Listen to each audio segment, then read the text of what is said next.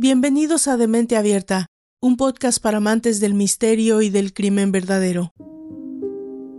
A finales del 96, esta servidora acababa de cumplir 23 años. Estaba por terminar mi cuarto semestre de colegio y la vida no era otra cosa que una fiesta interminable.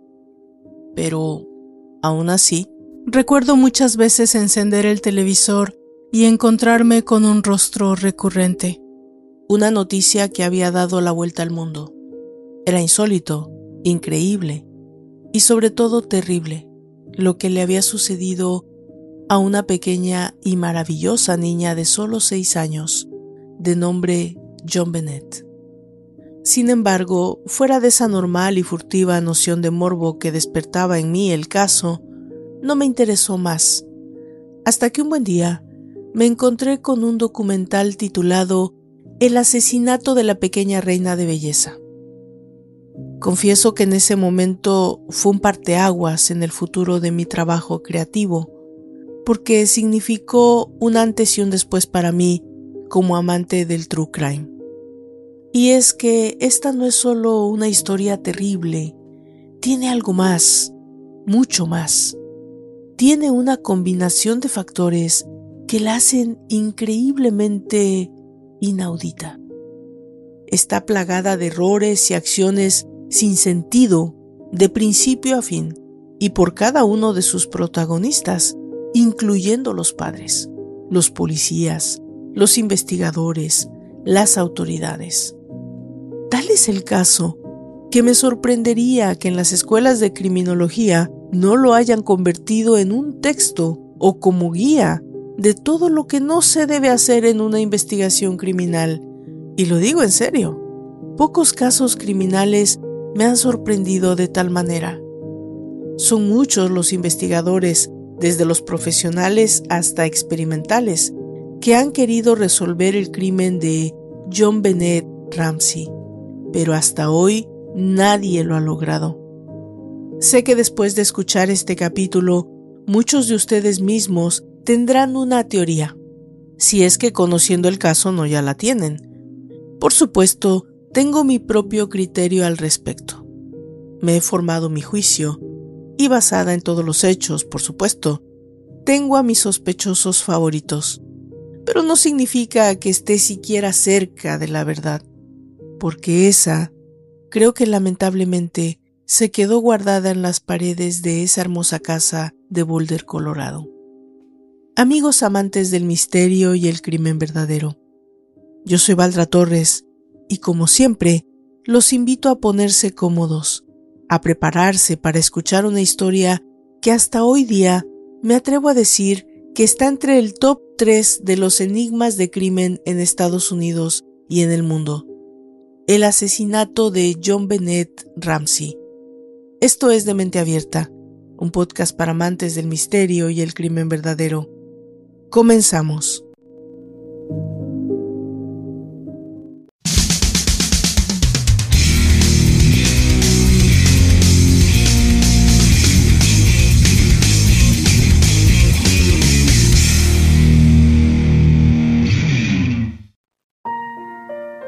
La historia del crimen que vas a escuchar no solo ha sido uno perdurable, gracias a las circunstancias que lo envolvieron, pero también uno de los que más ha despertado curiosidad y por supuesto interés en todos los sentidos. Y es que esta historia tiene todos los componentes propios de una película o novela de misterio al estilo, ¿quién diría yo? Agatha Christie. Pues sí, al puro estilo Agatha Christie. Y comienza así.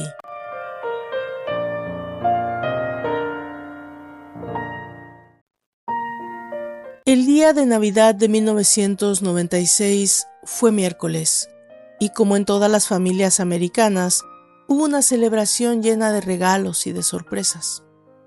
Boulder es una ciudad situada en las orillas de las montañas rocosas, en el norte de Colorado, un paraíso rodeado de senderos con formaciones rocosas escarpadas, con vista a la ciudad.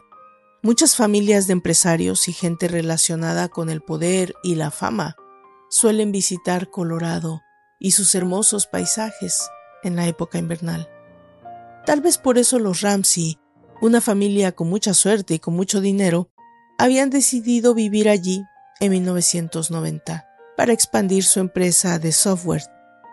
John Bennett y Patsy Ramsey vivían en el centro de Boulder, Colorado, junto con sus dos hermosos hijos, Burke, de nueve años, y John Bennett, de seis.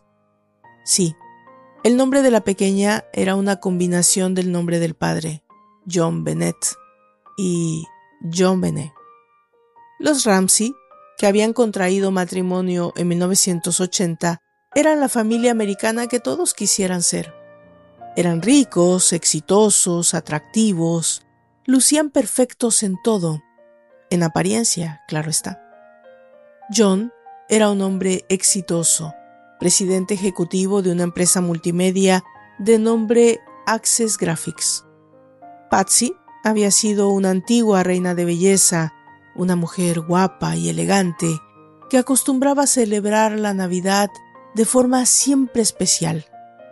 Patsy era además de guapa, inteligente y carismática, una mujer con un carácter determinante y perfeccionista. Burke era un jovencito más bien callado, reservado, un niño criado como primogénito privilegiado, pero debo decir con una personalidad que desde un principio me ha resultado intrigante. Ya hablaremos de eso más adelante. Y la pequeña John Bennett, una hermosa y vibrante pequeña de ojos claros y cabello rubio, que a simple vista podría parecer una pequeña modelo de aparador. Gracias y por deseo de la madre, John Bennett era una chiquita asidua participante y ganadora de concursos escolares y locales de canto, belleza, moda y pasarela. Sí, a sus seis añitos era toda una especie de celebridad local. De hecho, su último performance había sido apenas tres días antes, el 22 de diciembre, en el Mall de Boulder, Colorado, donde la pequeña había cantado ataviada con un vestuario de Navidad. Y por supuesto, siempre atrayendo la mirada de propios y extraños. También una semana antes, John Ramsey había hecho noticia en los periódicos, dando una gran fiesta de celebración a los empleados de su empresa e invitando a medios de comunicación a hacer eco de lo bien que iban sus negocios. El lunes 23 de diciembre, los Ramsey hicieron una invitación abierta a la celebración de Navidad en su propia casa, fiesta a la que asistieron alrededor de 1.500 personas. Así que, esa mañana de miércoles, John Bennett y Burke abrieron sus regalos de Navidad en su hermosa casa de la 15 Street, en el centro de Boulder. Ella había recibido una bicicleta que deseaba estrenar inmediatamente, pero le fue imposible. Tenían que prepararse para asistir a la cena de Navidad a la casa de una pareja de amigos, Fleet y Priscilla White, y así lo hicieron. A las seis de la tarde toda la familia salió de la casa y estuvieron en casa de los White hasta pasadas las nueve de la noche. Cuando regresaron, ambos niños estaban exhaustos y debían descansar porque la siguiente mañana harían un viaje a Atlanta, Georgia, donde recibirían el año 1997. Llegaron a la casa alrededor de las nueve y media y de inmediato subieron a las habitaciones. La casa de los Ramsey estaba compuesta de tres pisos. El primer piso con las áreas comunes, como el living room, la cocina, el comedor, la oficina, el siguiente piso donde estaban las habitaciones de Burke y John Bennett, y el último piso donde estaba la habitación de John y Patsy. Todo ocurrió hasta ese momento de forma normal. Nada percibieron como inusual. Los chicos y ellos se fueron a la cama a descansar. De acuerdo con la declaración de Patsy Ramsey, ella se despertó alrededor de las cinco de la mañana Recorre las escaleras en dirección hacia la cocina para preparar el café. Y de pronto se encuentra con una nota de tres páginas acomodadas en uno de los escalones. Ella se detiene, toma la nota con un mensaje escrito a mano. La nota decía, Señor Ramsey, escucha cuidadosamente. Somos un grupo de individuos que representan una pequeña facción extranjera. Respetamos su negocio, pero no al país al que sirve. En este momento tenemos a su hija en nuestra posesión. Ella está segura e ilesa, y si desea que vea 1997, debe seguir nuestras instrucciones al pie de la letra. Retirará 118 mil de su cuenta, 100 mil serán en billetes de 100 y los 18 mil restantes en billetes de 20. Asegúrese de tener un agregado de tamaño adecuado al banco. Cuando llegue a casa, pondrá el dinero en una bolsa de papel marrón. Le llamaré entre las 8 y las 10 de la mañana para instruirle sobre la entrega. La entrega será agotadora, por lo que le aconsejo que descanse. Si pensamos que reciba el dinero antes de tiempo, podríamos llamarlo antes de organizar una entrega más temprana del dinero y por lo tanto una entrega más temprana de su hija. Cualquier desviación de mis instrucciones dará como resultado la ejecución inmediata de su hija. También se le negarán sus restos para el entierro adecuado. Los dos caballeros que vigilan a su hija no le quieren especialmente, así que le aconsejo que no los provoque. Hablar con alguien sobre su situación, como la policía, FBI, etc., hará que decapiten a su hija. Si le vemos hablando con un perro callejero, ella muere. Si alerta a las autoridades bancarias, ella muere. Si el dinero está marcado o alterado de alguna manera, ella muere. Se le escaneará en busca de dispositivos electrónicos y si se encuentra alguno, ella muere. Puede intentar engañarnos, pero tendrá en cuenta que estamos familiarizados contra las medidas y tácticas de aplicación de la ley. Tiene 99% de posibilidades de matar a su hija si intenta ser inteligente con nosotros. Siga nuestras instrucciones y tendrá un 100% de posibilidades de recuperarla. Usted y su familia están bajo escrutinio, así como las autoridades. No trate de hacerse un cerebro, John. No es el único gato gordo que hay, así que no piense que matar será difícil. No nos subestime. Use ese buen sentido como un sureño suyo. Ahora depende de usted, John. Fin de la nota. Aquí cabe hacer una pregunta quizá tonta. ¿Qué harías tú o qué piensas que haría cualquier persona, padre de familia, por supuesto, que recibiera esta nota. Pues te cuento lo que hizo Patsy Ramsey.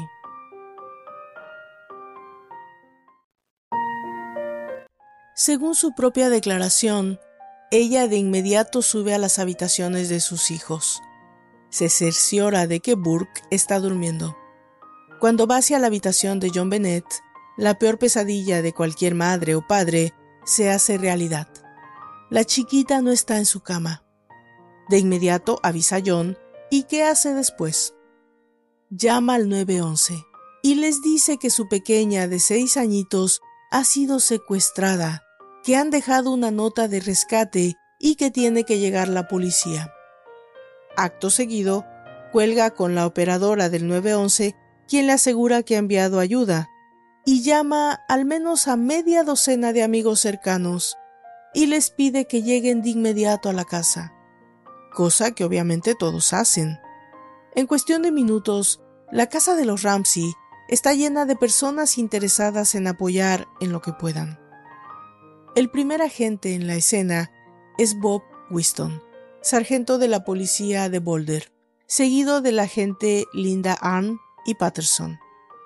Hasta el momento, considerando esto como un secuestro y siguiendo las indicaciones de la nota, todos esperan con ansiedad la llamada entre las 8 y las 10. Podemos imaginar el nivel de ansiedad de la casa de los Ramsey en ese momento. Los padres, la policía, los amigos, todos en espera de una llamada programada para ser recibida entre las 8 y las 10 de la mañana. Pero esta nunca llega. Cuando los agentes encuentran que es posible que la llamada no llegue, dejan a uno de ellos, a la agente Linda Ann, en espera en casa de los Ramsey. Posiblemente los secuestradores llamen en algún momento o estén vigilando la casa. Hay en ese punto una especie de desconocimiento total. Así que los agentes se dirigen a las oficinas de policía para hacer que el FBI intervenga en la investigación. Greg McCrary es el agente designado por el FBI al caso John Bennett. Según todos los testigos y la misma agente de policía, John Ramsey comienza a entrar en un estado de ansiedad, de desesperación. Así que está en uno de los muchos, pero muchos errores que comete la policía en este caso, le pide que registre todo el resto de la casa que falte por ser revisado y le haga saber si observa algo extraño, algo que llame su atención que pueda haber sido movido o que no esté en casa. Así que, junto con otro amigo de la familia, se disponen a hacerlo. Ellos se dirigen al sótano de la casa, donde además de un área de juegos, había un pequeño cuarto que ellos llamaban la bodega de vinos. Pero no era más que un pequeño cuarto en donde se guardaban todos los objetos desechados de la casa, pero que conservaban valor. Y allí, junto a una pequeña ventana que da al patio trasero y junto a objetos viejos, estaba el cuerpo sin vida de John Bennett. La pequeña, envuelta en una sábana blanca, tenía cinta plegable o tape cubriendo su boca. Le habían dado un golpe en la cabeza y además tenía cintas en las manos que sugerían que la habían atado en algún punto tenía atado a su cuello algo que en términos criminalistas se denomina atadura de garrote, que no es más que un pedazo de madera amarrado a una cinta y que sirve para ejercer presión sobre lo que se desea atar. John, en un acto de desesperación, la toma en sus brazos y corre hacia las escaleras.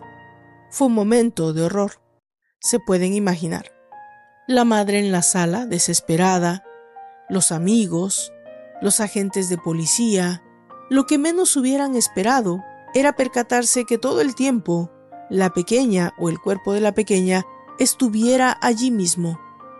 John la coloca junto al árbol de Navidad. La madre y todos los presentes se acercan a ella, se percatan de que está muerta, se abrazan, lloran, la tocan, caminan, y contaminan todos los posibles escenarios del crimen.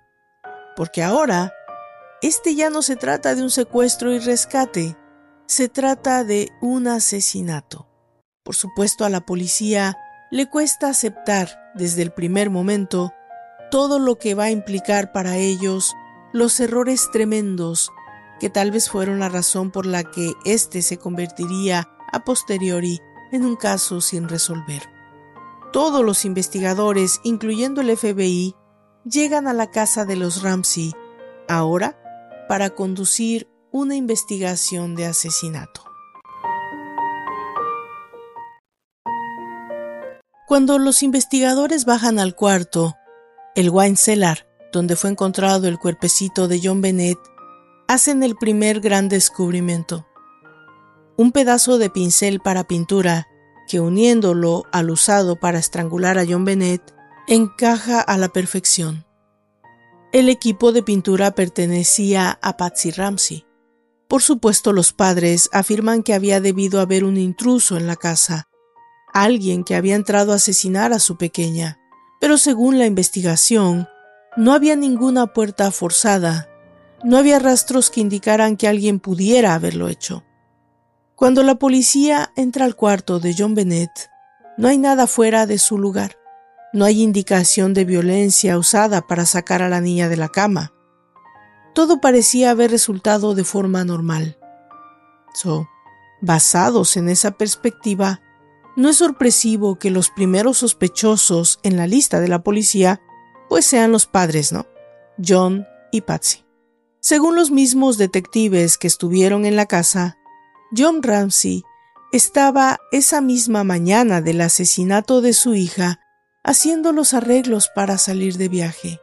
La policía, por lo tanto, les hace saber a los Ramsey que deben permanecer en Boulder y ayudar en la investigación. Ellos aceptan quedarse, pero increíble y sospechosamente, se niegan desde el primer momento a ser citados a declarar por separado. ¿Qué les pasa a estos padres? ¿En qué mundo de revés viven? Por supuesto, la policía quiere hacer las preguntas por separado, luego comparar lo dicho por ambos y definir los puntos de coincidencia o de contradicción.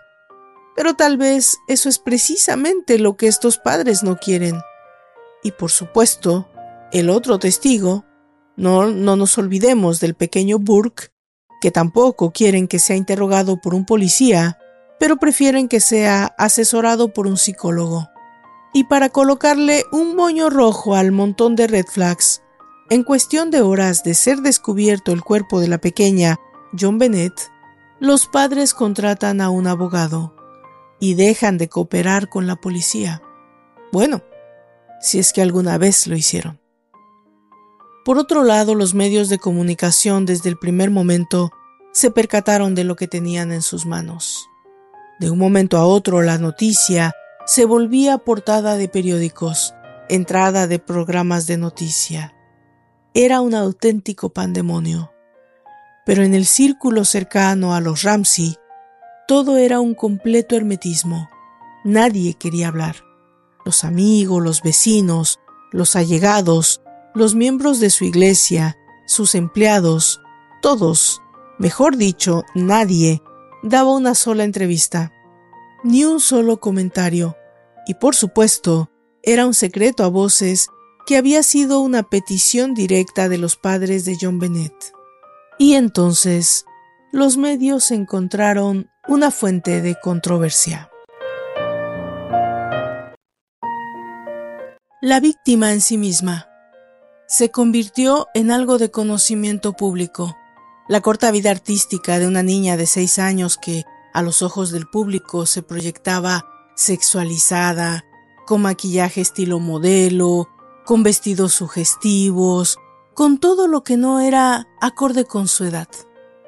La imagen de John Bennett Ramsey se convirtió en la de una chiquilla quizá víctima de la sexualización de su propia figura. Para nadie era ya un secreto el sinfín de concursos de belleza, los eventos en los que estaba sobremaquillada, luciendo por pasarelas, una frase que alguna vez escuché en uno de los muchos documentales que vi fue una que se me quedó grabada. John Bennett era el sueño de cualquier pedófilo hecho realidad. Y todo esto, por supuesto, acrecentó la crítica hacia Patsy, la madre responsable de esa, digamos, sobreexposición de su propia hija. Los medios eran implacables en ese sentido con los Ramsey, que permanecían inamovibles en ese hermetismo silencioso. Por supuesto, esto solo abonaba sobre la teoría de que John Bennett, de una u otra forma, había sido una niña abusada por una madre que había sido reina de belleza, que había tal vez sentido siempre la necesidad de fama, que tal vez ahora podía tener por medio de su hija. Qué historia, ¿verdad? Tenía todo. Tenía un asesinato, tenía misterio, tenía una reina de belleza, tenía una reina de belleza en proceso y tenía todas las preguntas sin contestar que te puedas imaginar. Todos los días, a todas horas, los medios se los comían vivos.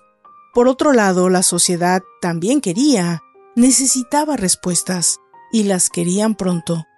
La policía, que había cometido todos los errores posibles, estaba tratando de unir las piezas de un rompecabezas pero parecía una situación en extremo difícil. En un intento por mejorar la imagen ante la prensa, los Ramsey contratan a un especialista en medios y deciden dar la batalla. Una semana después del asesinato de John Bennett, los padres, John y Patsy Ramsey, dan una entrevista, pero no es a la policía.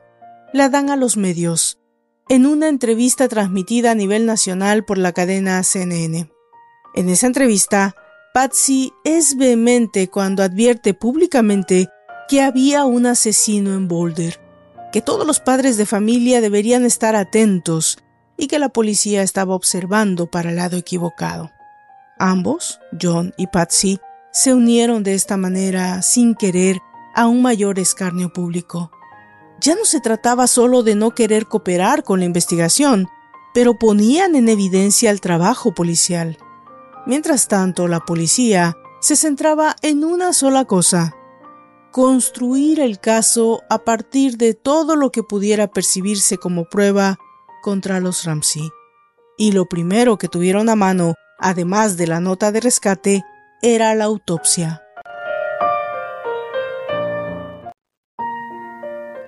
De acuerdo con el médico examinador, la pequeña había sido golpeada en la cabeza con un objeto pesado, lo suficientemente pesado como para romper el hueso craneal.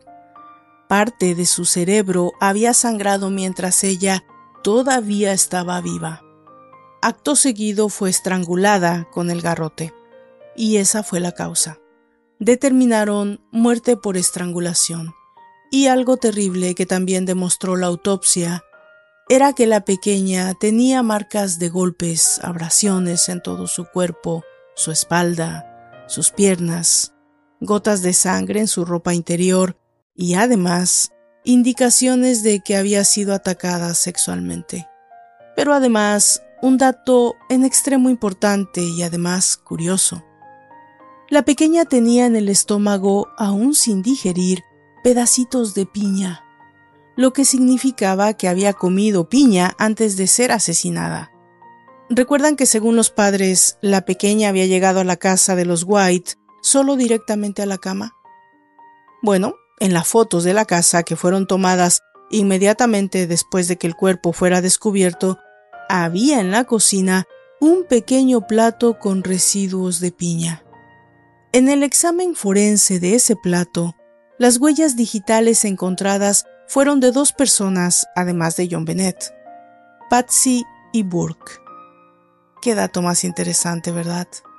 Nadie recordaba, y Patsy sobre todo, negaba vehementemente que ella le hubiera servido piña a John Bennett, sobre todo a esa hora de la noche. Pero entonces, ¿quién había sido? Los investigadores pensaban que quien sea que le hubiera servido ese plato con piña tenía que ver con el asesinato. El hecho de que en el plato se encontraran las huellas digitales de dos miembros de la familia solidificaba por supuesto la idea de que los Ramsey al menos ocultaban algo. Pero la policía de Boulder sabía que ese dato por sí solo no era suficiente para hacer un arresto. Así que el fiscal del distrito, Alex Hunter, trata de poner presión y da una conferencia de prensa. Allí lanza una amenaza contundente. Declara en televisión nacional que la lista de sospechosos se iba acortando cada vez más y que muy pronto estarían haciendo un arresto. Ellos, los investigadores, sabían que había un camino muy largo por recorrer todavía, y para eso se centran también en una de las piezas de evidencia que para mí, en mi humilde opinión, es tal vez la más importante de todas, la nota de rescate, o podemos llamarla carta de rescate. Se trata de un documento que consta de tres páginas que tiene muchos puntos importantes a resaltar. Según la investigación policíaca, el secuestrador tenía que haber sido una persona familiarizada con la casa y con las rutinas familiares. Alguien que sabía, por ejemplo, dónde encontrar el papel y el lápiz porque fue escrita en el notepad de Patsy. La cantidad de dinero que se exigía eran 118 mil dólares, lo que resultaba una cantidad pequeña tomando en cuenta lo usual en esos casos. Pero coincidentemente, también se trataba de una cantidad exacta del bono navideño que John Ramsey había cobrado ese año. Además de que quien la hubiera escrito se tomó todo el tiempo del mundo para hacerlo, para escribir tres páginas, y además, por si eso por sí solo no fuera extraño, el lugar donde la dejaron, colocada cuidadosamente en las escaleras, donde alguien sabía que Patsy o John tenían que bajar a primera hora de la mañana. ¿Por qué no la dejaron en la mesa del comedor? En otro lugar visible. ¿Por qué el secuestrador, si tenía pensado pedir rescate, no la llevaba ya escrita y se expuso peligrosamente a ser detectado? Convencidos de que John o Patsy habían escrito la nota, el médico forense solicita muestras de escritura de ambos. La forense especialista en escritura encontró más de 200 similitudes entre la escritura de Patsy Ramsey y la nota, lo que deducía que era altamente probable que ella la hubiera escrito. Increíblemente, la policía seguía pensando que no había evidencia suficiente. Y creo que es por una simple y sencilla razón. Porque fuera, y a pesar de todo ese montón de red flags, a nadie podía caberle en la cabeza que unos padres hubieran atacado, torturado, abusado y asesinado a su pequeña de seis años. Eso iba a ser lo difícil de probar, y por eso la policía debía seguir adelante. Los investigadores siempre, pero siempre, pensaron que alguien dentro de la casa había asesinado a John Bennett y que los otros dos habían ayudado a cubrir el delito, pero todavía no sabían quién o por qué. Desde el inicio de la investigación, uno de los datos relevantes era el hecho de que, según allegados a la familia, Patsy tenía un problema con el carácter rebelde de John Bennett además de otro más importante todavía. La pequeña mojaba la cama regularmente. No es completamente normal que un niño de seis años todavía moje la cama, pero tampoco inusual. Pero de hecho, se deriva de varios factores, entre ellos depresión, ansiedad, incluso abuso sexual. La autopsia reveló que John Benet fue abusada sexualmente. So, ¿Podría haber una historia de abuso hacia John Bennett? La policía tiene, como podemos ver, cada vez más preguntas, pero en defensa de los Ramsey, el pediatra de la pequeña declara que en toda la historia clínica de John Bennett nunca había visto nada que sugiriera que era una niña abusada. Dejando de lado entonces la posibilidad de que la niña fuera abusada por su padre, tal vez la policía deduce que Patsy, en un arranque de enojo o desesperación, había dado a la pequeña un golpe y había sido, en todo caso, un desafortunado accidente, y que en estado de pánico había creado toda esa narrativa y escenario del secuestro. Creían que Patsy había asesinado accidentalmente a John Bennett. La habría llevado hasta el sótano. Había ella misma quebrado uno de sus pinceles armando el garrote con una cinta para sugerir que había sido secuestrada y armado todo el escenario que sugeriría también que había sido abusada sexualmente. Muy siniestro, ¿no creen? Demasiado para mi gusto. Pero la policía cree que cuando John se percató de lo que había sucedido, decidió proteger a su esposa a toda costa y apoyarla. Pero toda esta historia tenía que ser probada. ¿Cómo? Ellos todavía no tenían acceso a los Ramsey. Hasta abril de 1997, cuatro meses después del asesinato de John Benet, John y Patsy finalmente aceptan ser interrogados por separado. Por supuesto, según la policía, los padres habrían tenido mucho tiempo para ponerse de acuerdo con cualquiera narrativa posible, y tenían razón sobre todo en el interrogatorio de Patsy, donde la policía trata de ejercer mucha presión psicológica. Este, por supuesto, este, por supuesto, es el momento que los investigadores estaban esperando, tener la posibilidad de interrogar a ambos padres por separado. No era para nadie un secreto que a este punto Patsy era una sólida sospechosa. La teoría que la policía trabajaba era que Patsy había asesinado a John Bennett y había tratado de cubrir el asesinato haciendo parecer como un secuestro y todo lo que posteriormente sucedió. Pero, ¿en verdad esta madre de familia había llegado a tanto?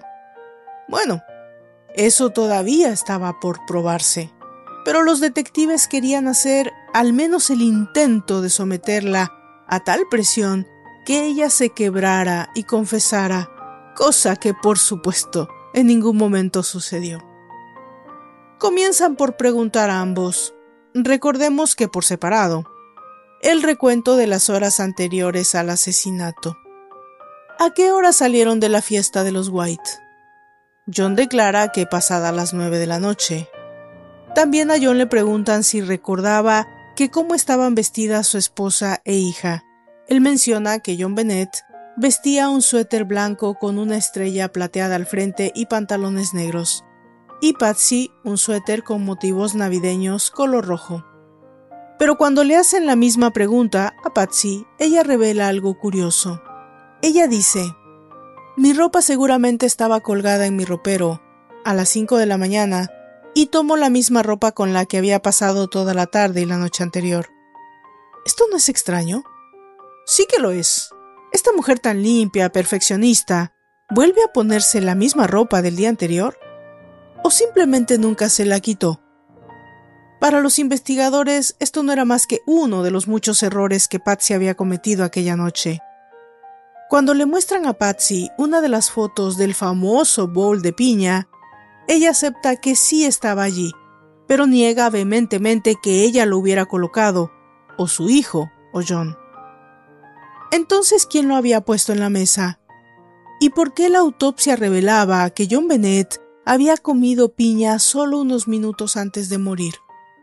Ella no tenía respuesta para nada de esto, pero no acepta tampoco ninguna responsabilidad. O sea, otro callejón sin salida para los investigadores.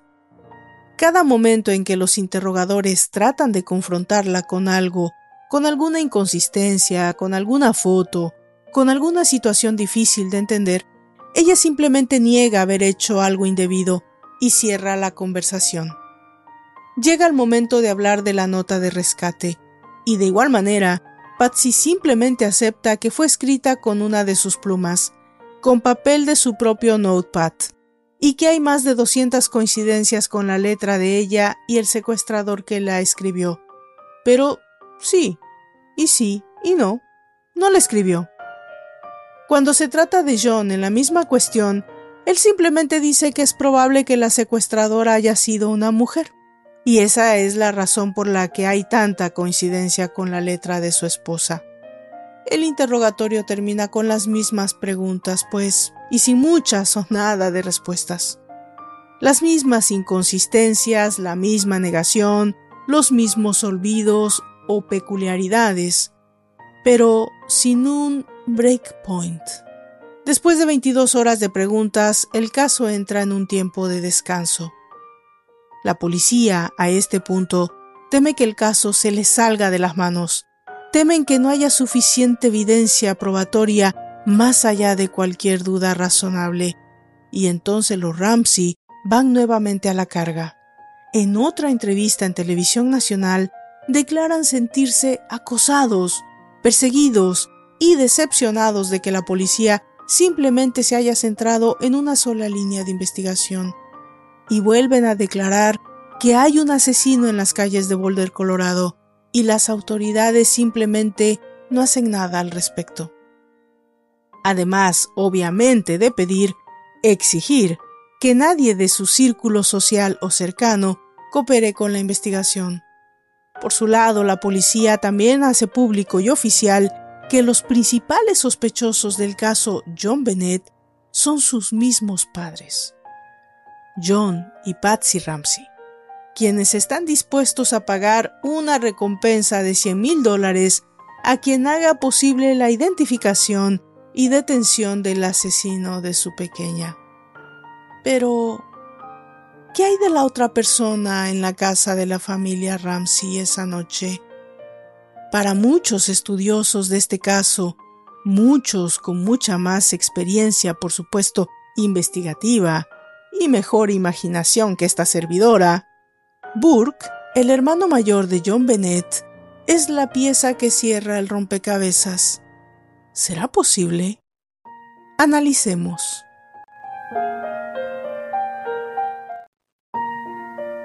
Burke Ramsey era para todos un niño callado, pero de carácter explosivo y autoritario.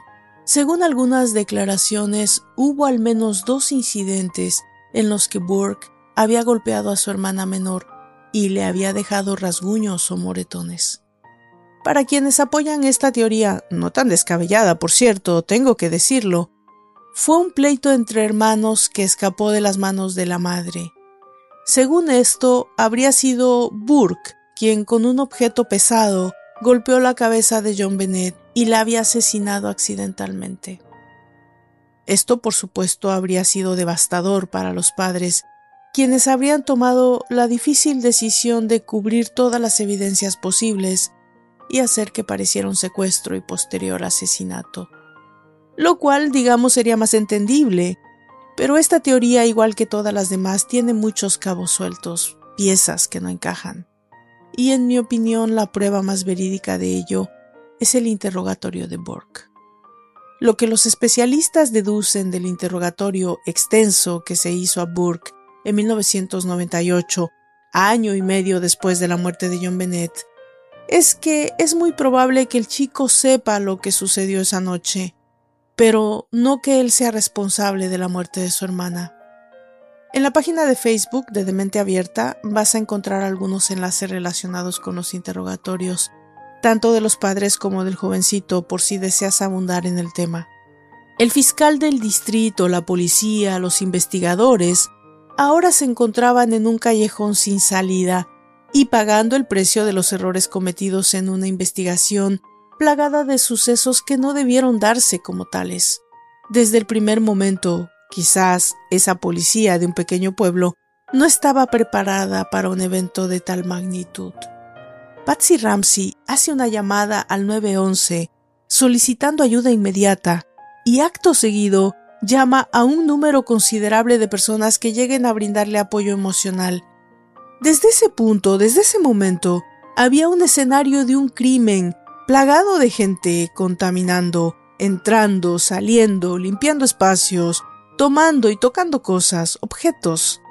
Cuando los investigadores llegaron, nunca pidieron que nadie saliera de la casa y no acordonaron el lugar. De hecho, solo se dedicaron a esperar una llamada que nunca llegó. Y la gente Linda Arn solicitó al mismo padre de la familia que buscara por la casa posible evidencia de algo que ellos debieron asegurar. ¿Y qué pasa? John Bennett encuentra el cuerpo de su niña y ¿qué hace? La saca del sitio de donde se presume había sido asesinada, la sube hasta el living room, la coloca en el suelo y permiten que todo el mundo la toque, se acerque, contamine posibles rastros de DNA, sangre, etc. Y para acabar de dañar todo, le ponen una sábana encima, o sea, ¿no es esto una receta para el desastre? ¿Por qué ni en ese momento la policía saca a todo el mundo y hace su trabajo? Eso es algo que me pregunto cada cinco segundos en este caso. Y entonces el fiscal del distrito toma una decisión que va a cambiar el rumbo de la investigación. Frustrado por las fallas de la policía de Boulder, Colorado, el fiscal Alex Hunter contrata a un investigador independiente.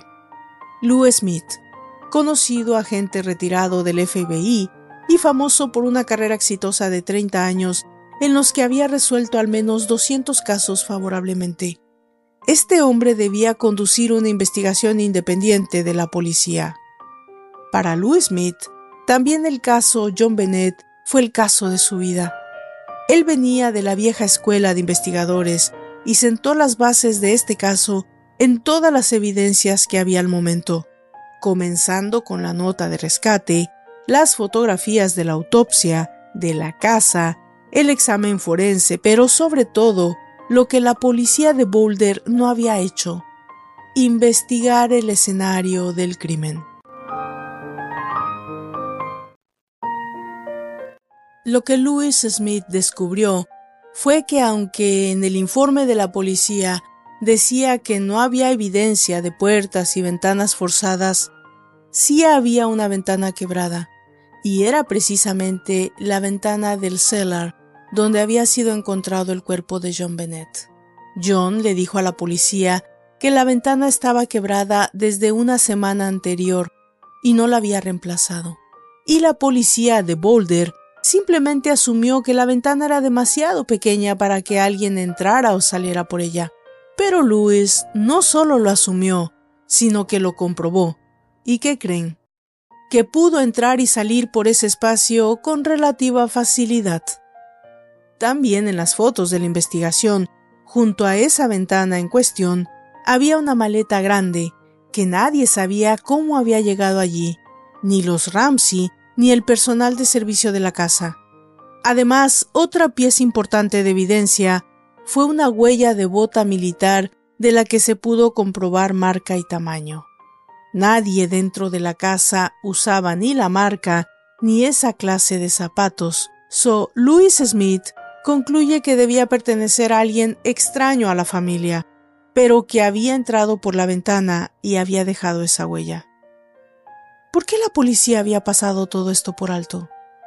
Pero lo más importante en la investigación de Louis Smith se encontró en las fotografías del cuerpo de John Bennett.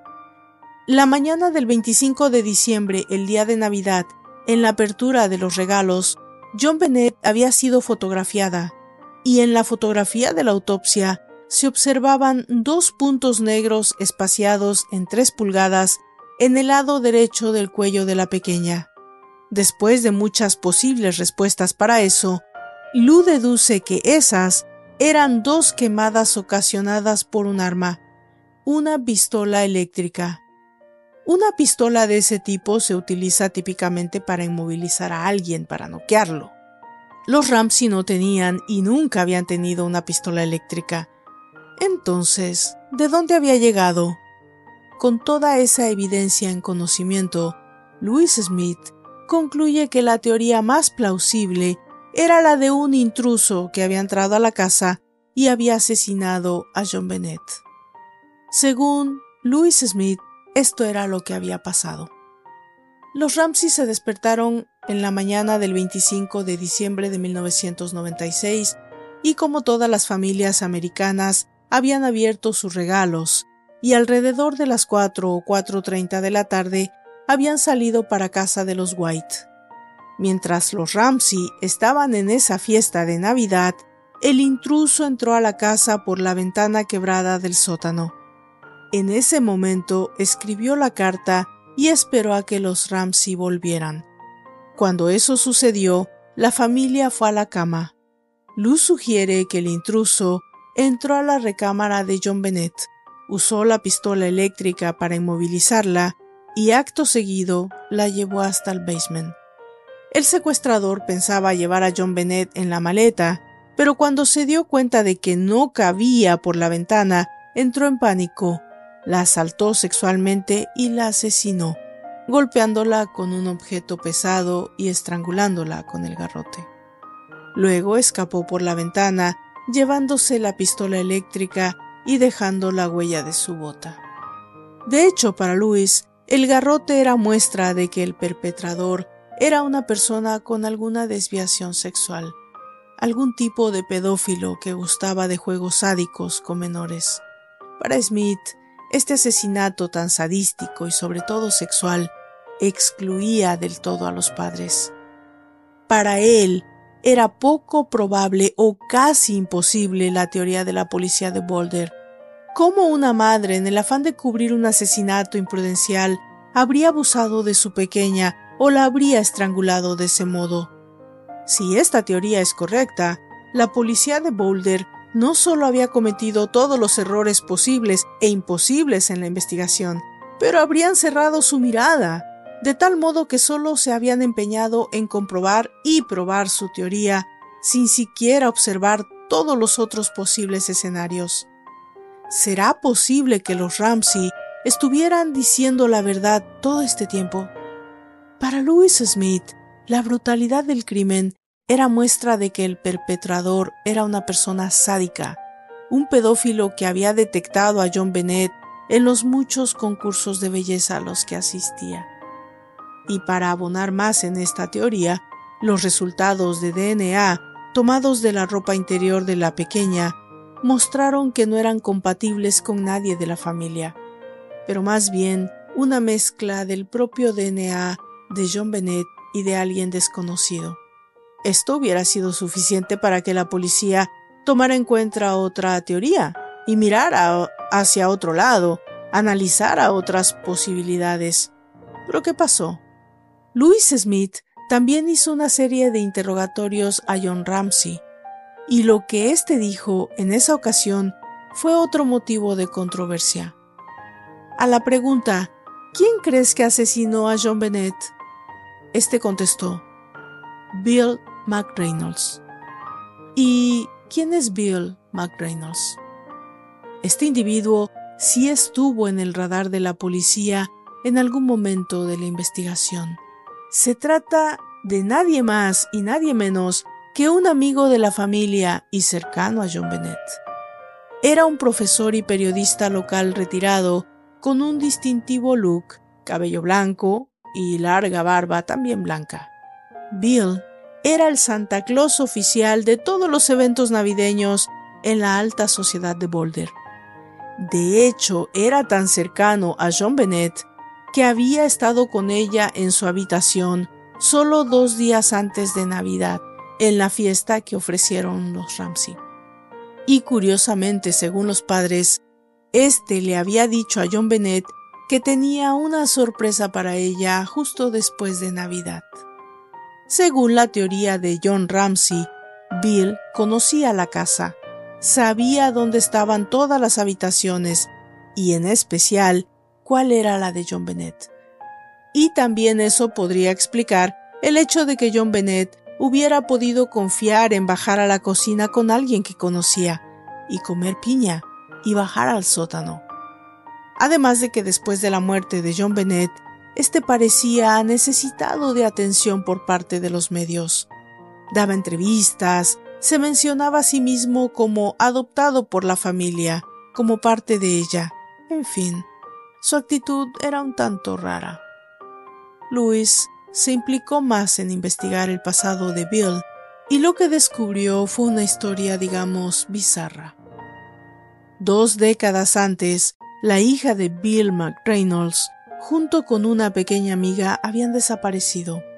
Fueron secuestradas y una de ellas había sido molestada por un depredador sexual. El criminal nunca fue encontrado, y eso no es todo. Louis encontró que la esposa de McReynolds había escrito una pieza literaria que tenía como protagonista a una jovencita que había sido torturada y asesinada en su propio sótano. Pero, ¿por qué la policía lo descalificó como sospechoso? Los investigadores admiten que lo habían interrogado, y Bill declaró que había pasado la Navidad con su familia que vivía a casi dos kilómetros de distancia de la casa de los Ramsey y que ahí había pasado la noche, coartada que fue verificada por la familia. Además, al final, la razón por la que lo habían descartado como posible asesino de John Bennett fue que solo unos meses antes había tenido una operación de pulmón, lo cual hacía evidente que se trataba de un hombre no solo de edad considerable, pero frágil y no habría podido entrar por esa ventana o cargar con el cuerpo de la pequeña de ningún modo. También obtuvieron de él y de su esposa muestras de saliva y de escritura, y de esta forma fueron excluidos como posibles sospechosos. De esa forma, el tiempo pasó sin que hubiera un avance significativo en el caso del asesinato de John Bennett Ramsey. Pero el día de San Valentín de 1997, un crimen llamaría la atención de la policía.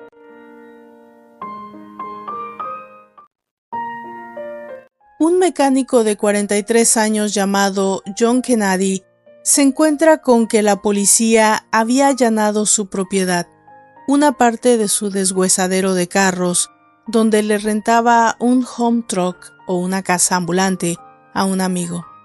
Él estaciona su camioneta y le pregunta al policía qué pasa.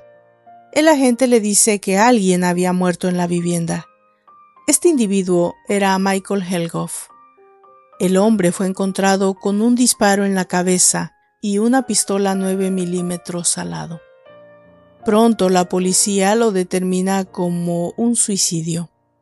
Pero ¿qué conexión tiene todo esto con John Bennett? Cuando John Kennedy limpia la casa, se encuentra con algo sorprendente. Piezas y recortes de periódicos, todos relacionados con el caso John Bennett, una pistola eléctrica y además, junto a la cama, las botas de su amigo. Cuando John Kennedy observa todo este escenario, recuerda una conversación que había tenido con Michael años antes en noviembre de 1996, un mes antes del asesinato de John Bennett. Una en donde Michael Helgott le dijo que un amigo y él tendrían para el siguiente año entre 50 mil y 60 mil dólares cada uno. Lo que estaban planeando fue algo que John no quiso escuchar, pero cuando vio todas las evidencias que tenía, pensó en su amigo y recordó también lo que sucedió poco tiempo después. Alrededor de enero del siguiente año, éste lo visitó y le preguntó qué había pasado con el golpe que tenían planeado él y su amigo, y éste se mostró muy nervioso y deprimido. Le dijo que algo había salido mal. La policía investigó sobre el pasado de Michael y encontró algo que abonaba a la sospecha. Además de ser conocido por torturar animales y asesinarlos, también tenía un récord como pedófilo y haber asaltado niños. Su novia lo había abandonado precisamente cuando descubrió que estaba intentando abusar de la hija de esta. Aún con todo esto en mente, la policía no tardó en limitar a Michael Helgott como parte de una lista secundaria de sospechosos. Pero Louis Smith sí lo tomó en serio. A Lou le intrigó mucho la circunstancia de la muerte de este individuo. La policía había determinado esta como un suicidio, pero según las investigaciones de Luis, no lo era. En la escena del crimen se descubrió que Michael había colocado una almohada sobre su cabeza para suicidarse. El hombre vivía solo. ¿Por qué le importaba el sonido de la bala?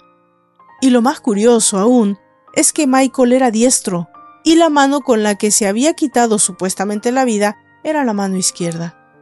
Pero aún así, la policía determinó que no había evidencia suficiente de un asesinato y cerró el caso como suicidio. ¿Por qué la policía se apresuró a cerrar el caso y a determinar que Michael no era al menos un sospechoso plausible en el caso de John Bennett? Bueno, por una simple circunstancia. El DNA no coincidía y caso cerrado. Y así es casi cuatro años después, en el verano del año 2000, que la policía de Boulder recibe una llamada de la policía de la Universidad de Colorado. Tenían en custodia a un individuo que tal vez les interesaba conocer. Habían detenido a un individuo de 38 años que había traspasado los límites del campus y cuando revisaron sus pertenencias se encontraron con algo que les llamó la atención. Un poema escrito a mano, un poema para John Bennett, pero además una pistola eléctrica. ¿Quién es este individuo? Su nombre era Gary Oliva. Cuando la policía de Boulder lo interroga e investiga, descubren que era un acosador sexual registrado había sido convicto en el estado de Oregon, donde había molestado a una niña y había tratado de estrangular a la madre con una cuerda de teléfono.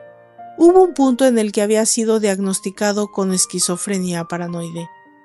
La policía descubre también que Oliva había estado en el área cercana a la casa de John Bennett en el tiempo de su asesinato. En ese momento era un hombre sin casa que vivía en una iglesia a solo diez casas de la de los Ramsey. Entonces conocía el vecindario. Y como cereza de pastel, en un video de la iglesia, donde un año después de la muerte de John Bennett se había realizado una vigilia con velas, aparece quién? Gary Oliva. Cuando la policía lo cuestiona acerca del poema de nombre Oda a John Bennett, Gary abiertamente admite que estaba obsesionado con la pequeña, que además tenía sueños con ella después de su asesinato.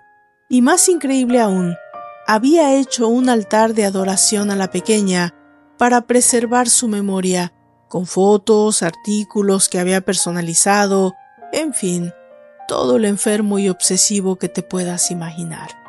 Bueno, era un buen prospecto, ¿no es así? Pero no tan rápido.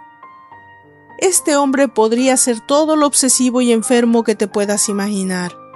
Había llevado su obsesión por John Bennett a otro nivel, pero eso no probaba todavía nada. Tomaron muestras de sangre, saliva, muestras de escritura. ¿Y qué creen? Nada de eso coincidió con lo encontrado en la escena del crimen. Toda la presión por encontrar un culpable en el caso del asesinato de la pequeña John Bennett estaba teniendo un efecto increíblemente negativo en la policía de Boulder, que había cometido tantos errores desde el principio, y el fiscal del distrito también estaba bajo mucha presión social y de los medios. Con todo eso sucediendo en agosto de 1998, el fiscal del distrito toma la decisión más importante de este caso, llevarlo a un gran jurado. ¿Qué significa esto? Un gran jurado es un grupo determinado de personas elegidas por las autoridades que sopesan las circunstancias del crimen y son ellos quienes deciden la culpabilidad o no de un sospechoso. En este caso, los acusados eran... ¿quiénes más? Los Ramsey. El gran jurado debía entonces decidir si había suficiente evidencia para que los Ramsey fueran acusados por la policía de Boulder y llevados a juicio.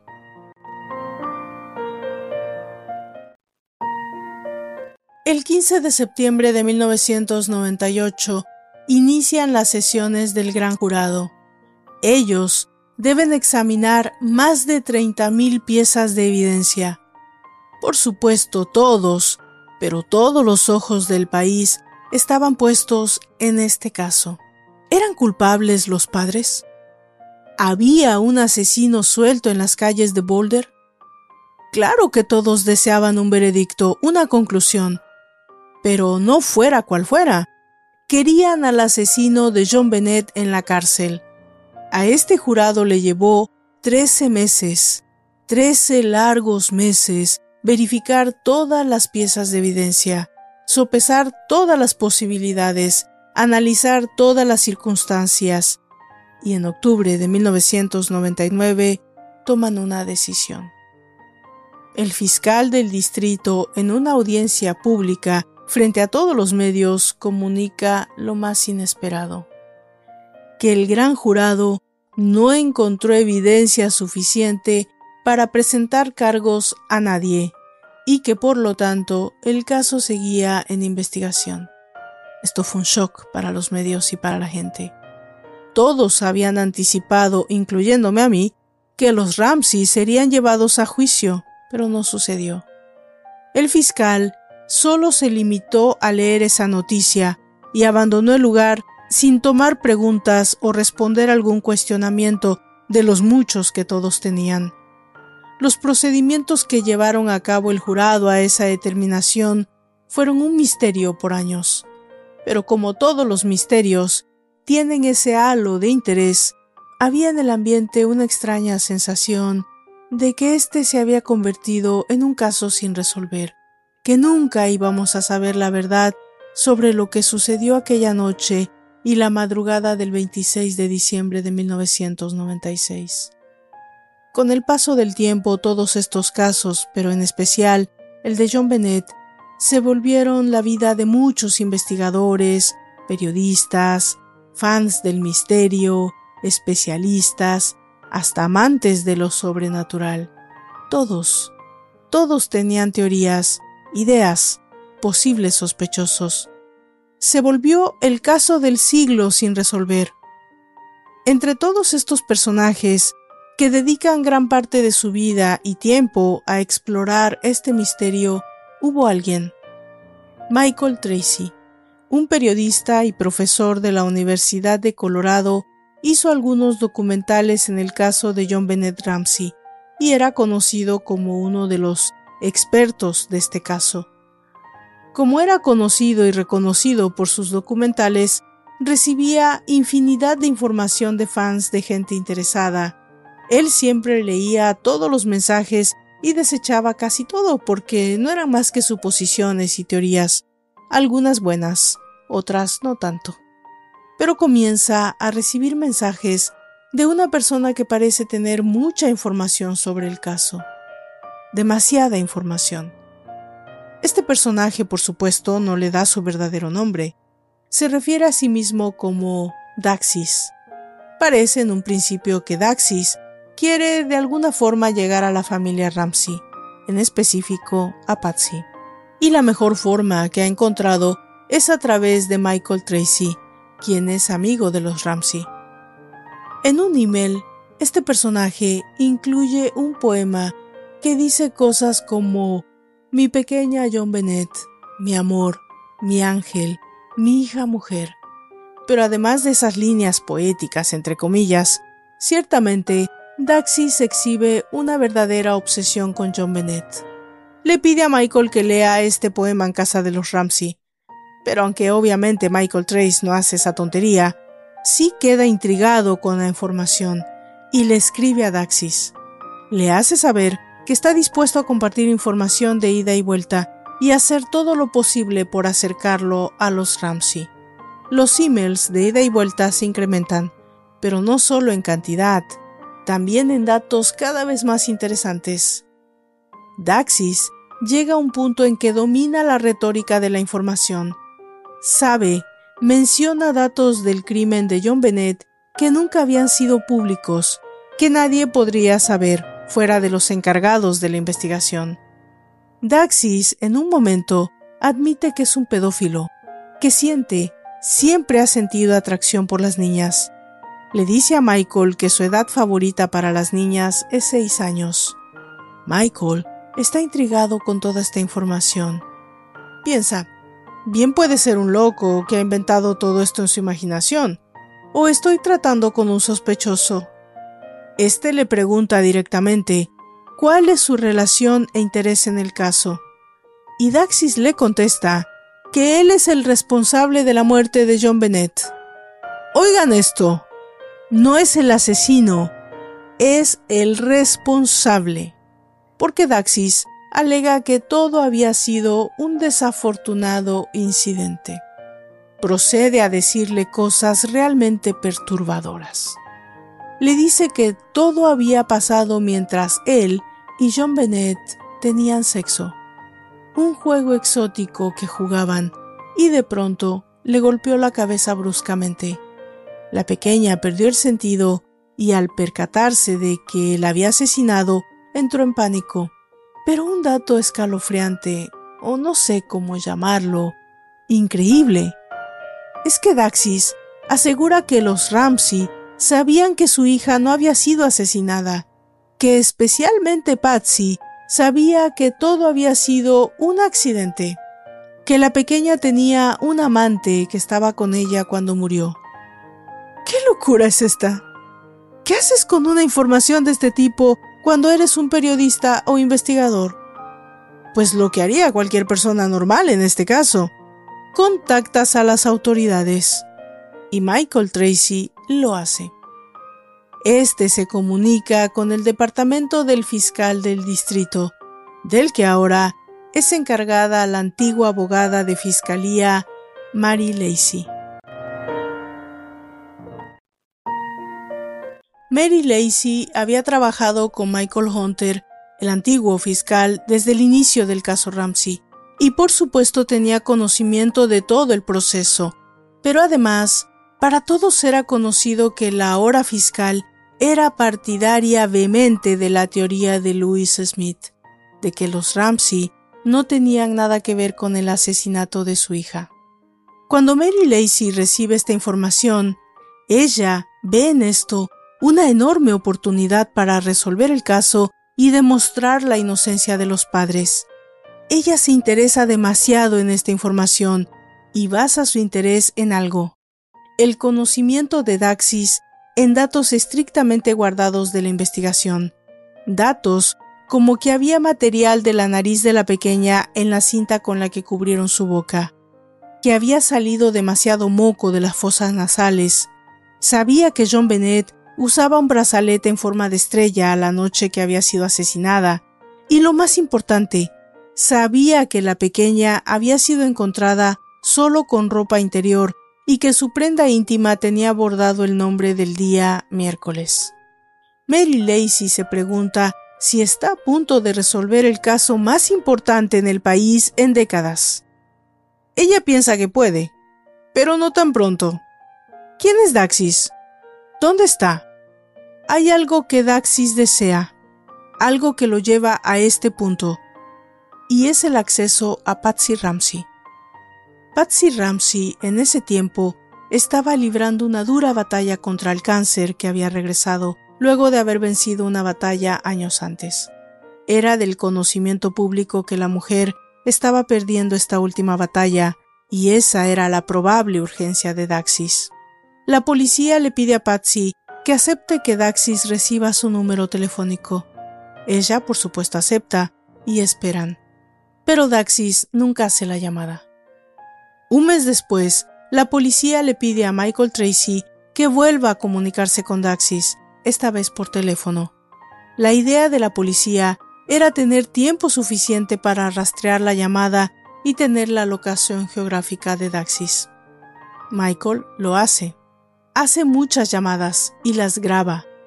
En ellas, en cada una de ellas, Daxis habla del asesinato de John Bennett, de cómo fue su muerte, de cuánto la amaba, de lo que ocurrió la noche del accidente. Los audios son increíblemente reveladores, increíblemente reales. En ellos, Daxi dice ser el culpable de la muerte de John Bennett, acepta que es un pedófilo y acepta que fue un terrible accidente. La policía, al fin, logra encontrar el punto geográfico desde donde se realizan estas llamadas y descubren que Daxis se encuentra en Tailandia. De inmediato dan a conocer el hecho a las autoridades de ese país. La policía tailandesa identifica a este individuo como John Mark Carr y resulta todo un personaje, un hombre de 41 años originario de Alabama. Había estado casado dos veces. La primera vez con una niña de 13 años. Era profesor. ¿Y a quién creen que daba clases? A niños de primaria. Mary Lacey arregla con la policía de Tailandia el arresto, traslado de Mark Carr a los Estados Unidos. Daxis es arrestado en Bangkok en julio del 2006 casi una década después del asesinato de John Bennett Ramsey. Cuando esta información llega a los medios, pueden imaginar lo que ocasiona. Locura, caos, demencia por tener una foto, algo del asesino confeso de la pequeña reina de belleza. Desde el momento en que es arrestado en Bangkok, la noticia da la vuelta al mundo y se vuelve una locura. Por supuesto, Mark Carr Debía estar arrepentido de lo que había causado, pero al mismo tiempo parecía satisfecho con el interés que representaba para los medios. Este circo en que se vuelve el arresto de Carr solo da para abundar en el personaje, pero todos se preguntan, ¿es este el verdadero asesino de John Bennett? ¿Se ha resuelto el más grande caso criminal de los Estados Unidos? No tan rápido. La policía, al investigar su pasado, se da cuenta de las razones por las que había abandonado el país. Descubren que había huido a Tailandia después de haber sido encontrado culpable de cinco cargos de uso y venta de pornografía infantil. Por su parte, los Ramsey estaban felices pero incrédulos. Con Patsy perdiendo la batalla contra el cáncer, no hay nada que quisieran más que el asesino de su hija fuera llevado a la justicia. pero sabían que había un camino por recorrer. La prueba reina de este caso, el DNA encontrado en la ropa interior de John Bennett.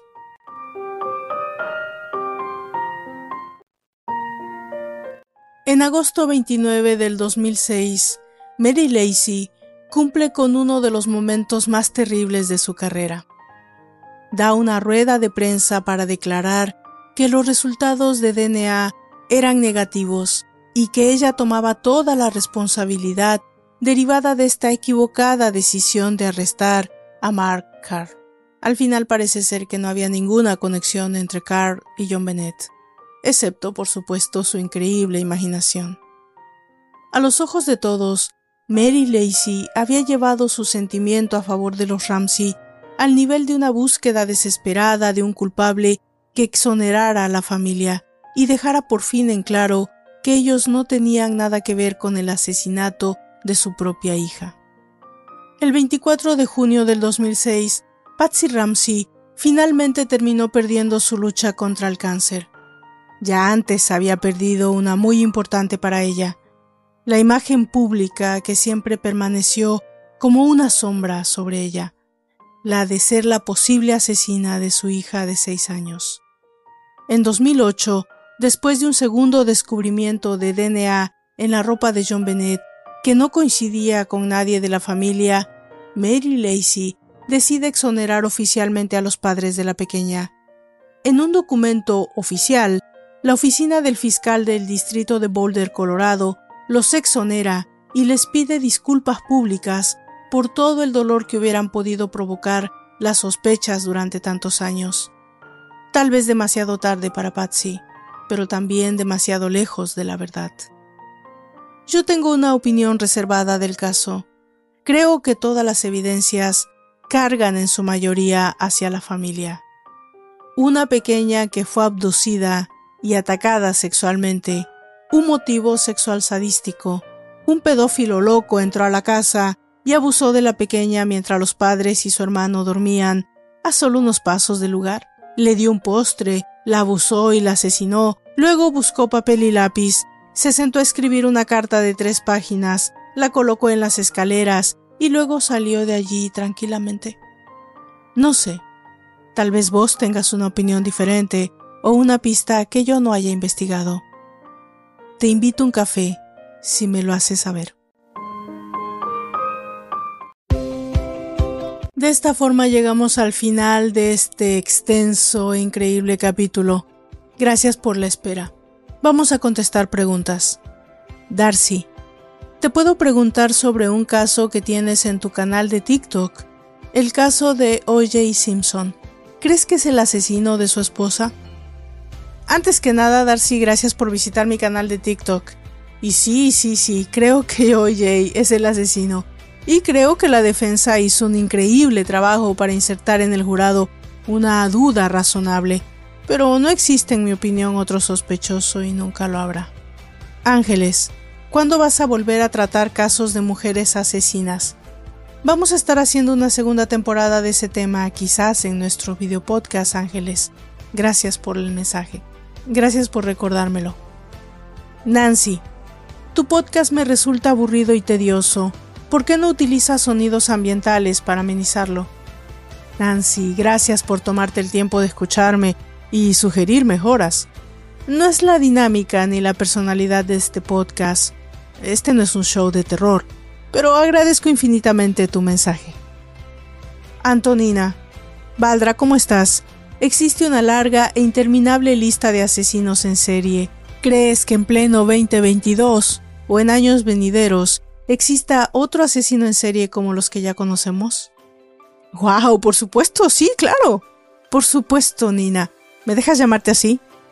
Los asesinos seriales van a existir siempre y se seguirán perfeccionando y van a seguir evolucionando conforme la sociedad misma lo haga.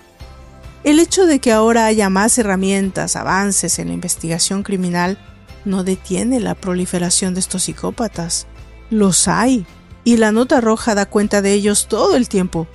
Este es un tema extenso, pero podemos tocarlo en algún momento en vivo, en algún video podcast. Gracias Antonina por este mensaje y también por mensajes anteriores que también los he leído.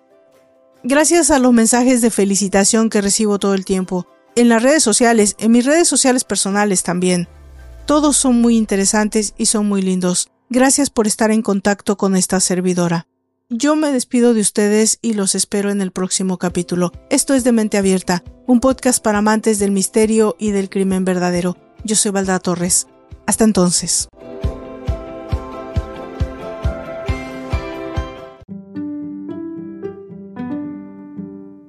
Por favor visite mis redes sociales, Facebook, Twitter, en Instagram, como de Mente Abierta Podcast. Si me escuchan desde YouTube, por favor suscríbanse, dejen sus comentarios y si les gusta el contenido también, compártanlo. Eso le ayuda mucho a esta servidora para continuar con este proyecto.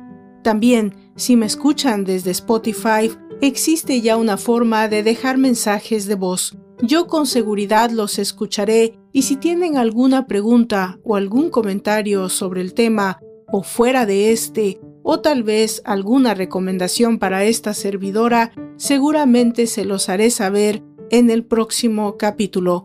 Por favor, pónganse en contacto conmigo. Es una manera de alimentar el proyecto. Gracias a todos y nos encontramos en la próxima entrega. Hasta entonces.